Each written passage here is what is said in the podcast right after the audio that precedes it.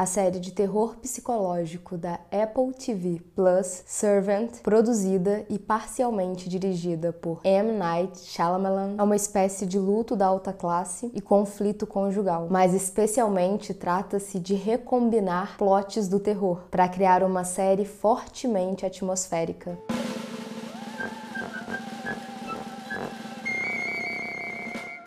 Bem-vindos a mais uma sessão do clube. Eu sou a Mia Moza e eu tô fanha mesmo, gente. Não tem o que fazer, é só esperar mesmo melhorar. Enquanto isso, vocês ficam com essa minha voz de pato rouco. Aproveita que eu tô com essa voz de pato rouco e tenha pena de mim e siga a segunda regra do clube. Esteja onde o clube estiver. Tenha certeza que tá seguindo a gente pelo Instagram, pelo Twitter, que tá ouvindo a gente pelo podcast, tá inscrito, já curtiu e compartilhou. Já vai começar mais uma sessão do clube, né, Ofélia? Aqui, o Toby Kebbell, de Black Mirror, interpreta o Sean Turner, um cara emocionalmente distante em um casamento profundamente conturbado. Ele trabalha na sua deslumbrante casa na Filadélfia como um chefe renomado. Ele elabora refeições gourmet para buffets e fotos. Essas cenas onde ele prepara essas refeições têm uma mistura de arte e a carnalidade grotesca da culinária. E isso não vai soar estranho para os fãs da série Hannibal. A sua esposa, a Dorothy, interpretada pela Lauren Ambrose, de Six Feet Under, ela trabalha como repórter, então ela acaba entrando em esgotos e também mostrando cenas de crime, etc. A vida dela é um pouco agitada no trabalho. Alguns meses após o nascimento do seu filho, o Jericho, ela já está pronta para voltar para o trabalho. E é aí que o casal decide, mas principalmente ela, contratar uma babá. E é quando a gente conhece a Liane. A Liane Grayson, interpretada pela Neil Tiger Free, que é a Myrcella Baratheon de Game of Thrones. Ela tem 18 anos e parece ser uma figura perfeita para uma babá. Se você se interessou pela série e acha que vai dar uma oportunidade para ela, para por aqui, assiste e volta, porque o spoiler que eu vou dar pode destruir a sua experiência. A primeira grande reviravolta que você vai pegar nessa série e que é a mais importante é que o bebê, na verdade, é uma boneca. O Jericho, o bebê da Dorothy e do Sean, ele morreu. E a Dorothy entrou num colapso mental quando isso aconteceu, quando o filho dela morreu. E o único jeito de conseguirem trazê-la de volta foi uma espécie de terapia onde ela cuidaria desse bebê boneca para que ela pudesse, no processo ali, aceitar o que tinha acontecido. Só que parece que ela não aceitou. Não a realidade, mas ela aceitou a boneca. E a Liane parece que tá totalmente pronta para aceitar a ideia de que aquele bebê boneca é de fato um bebê real. E o Sean, vendo isso acontecer, ele tenta de todas as formas fazer com que a menina fale a verdade, que ela assuma que aquilo ali é uma boneca. Mas ela não para de tratar aquele brinquedo como um bebê real, mesmo quando a Dorothy não tá em casa. E algumas vezes mesmo quando ninguém tá por perto a maneira com que cada personagem lida com a boneca cria uma dissonância perturbadora. Por exemplo, o Sean para de balançar a boneca suavemente e joga ela no chão quando a Dorothy sai de casa. Já a Dorothy cuida da boneca como se fosse o seu filho. E a Liane também. Há um momento onde o Sean bate a cabeça da boneca no berço. E em seguida ele começa a chorar. E isso sugere um núcleo emocional dentro daquele personagem que acaba não sendo tão aprofundado pela série. Mas deixa uma dica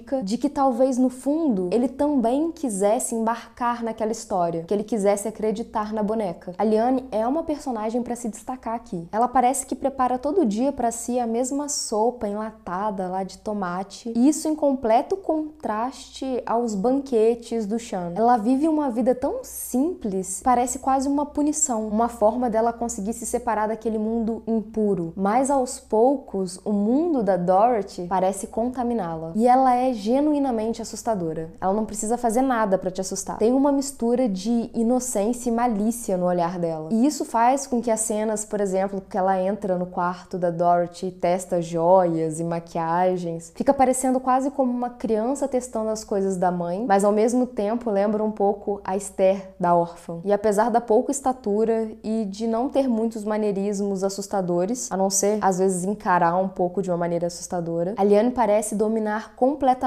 todas as interações. Ela não precisa de força bruta. Há alguma coisa nela faz com que as pessoas a respeitem. E há um medo nesse respeito. Há alguma coisa na forma puritana que ela se porta. O irmão da Dorothy, o Julian Pearce, que é interpretado pelo Rupert Grint de Harry Potter, ele serve como a voz da razão e um alívio cômico. Ao mesmo tempo que ele consegue interromper ali uma conversa para dizer que a babá é atrativa, ele acaba também sendo confidente e até o checador de sanidade do Sean. E ele é um grande protetor da psique frágil da irmã, a Dorothy. Ele é quase como um grilo falante. Cada episódio da série dura mais ou menos 30 minutos. E com isso eles criam pequenos pontos de tensão em cada episódio. A Liane se esconde nos pontos escuros da casa, observando seus moradores e também bota uma cruz em cima do berço da criança, enquanto durante a noite ela se autoflagela. Já o Cham parece amaldiçoado por um tipo de doença inexplicável, um terror corporal. E nós, os espectadores, nos vemos questionando qual é a realidade mesmo da casa, em quem a gente tem que confiar, porque até um certo ponto não dá para ter certeza se aquele bebê é verdadeiro ou não. É uma constante aflição de não saber as respostas. E essa tensão é muito difícil de criar e mais difícil ainda sustentar, do jeito que a série consegue. Essa série parece principalmente uma história de casa mal assombrada, com quase toda a ação acontecendo dentro da casa ou no máximo até a porta dela. Por maior que seja a casa, os ambientes parecem um pouco sufocantes e um pouco disso tá no elenco reduzido, porque parece que você não tem muito para onde correr. Só tem pouquíssimas pessoas ali para te ajudar, mesmo que você nem esteja dentro da casa. E essa poderia sim ser uma analogia ao luto e à maternidade, que é solitária e sufocante. A série se esforça em manter o espectador investindo na história. E lentamente o roteiro vai dando um tanto das revelações para o espectador para que ele não desista no meio do caminho. E no final de cada episódio vai ter algum tipo de reviravolta, algum cliffhanger. E a série é visualmente extremamente interessante. A sobriedade do local, do ambiente da casa é fria. Dá até para questionar como eles criariam uma criança ali dentro. Parece quase impróprio para qualquer pessoa com menos de 30 anos. Há um luxo, uma austeridade no local que é tão bem calculado que acaba por tornar aquele lugar uma casa, mas não um lar. Em alguns momentos a história pode começar a ficar um pouco confusa, principalmente mais pro final. Mas a atmosfera da série acaba apagando qualquer tipo de confusão. Só estar ali assistindo aquele momento estranho na vida daqueles personagens já é gratificante. Não me entendam mal, que eu não gosto de ver a desgraça da vida dos outros, mas é gostoso investir na história da série. E ela é rápida, tem poucos episódios e paga todo o tempo investido do espectador. E o que ficou para mim da série é, mesmo no mundo cheio de luxos e requintes, até esses semideuses estão propensos às adversidades da vida real, a solidão, o desamparo, o luto.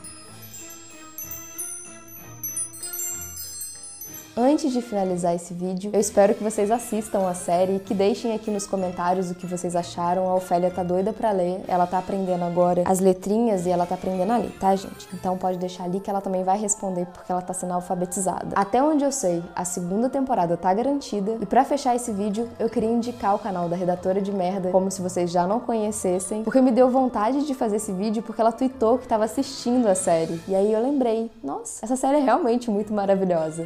Um beijo beijo, Adriana. Tchau, gente. Tá tchauzinho também, filha. Tchau, gente. Até.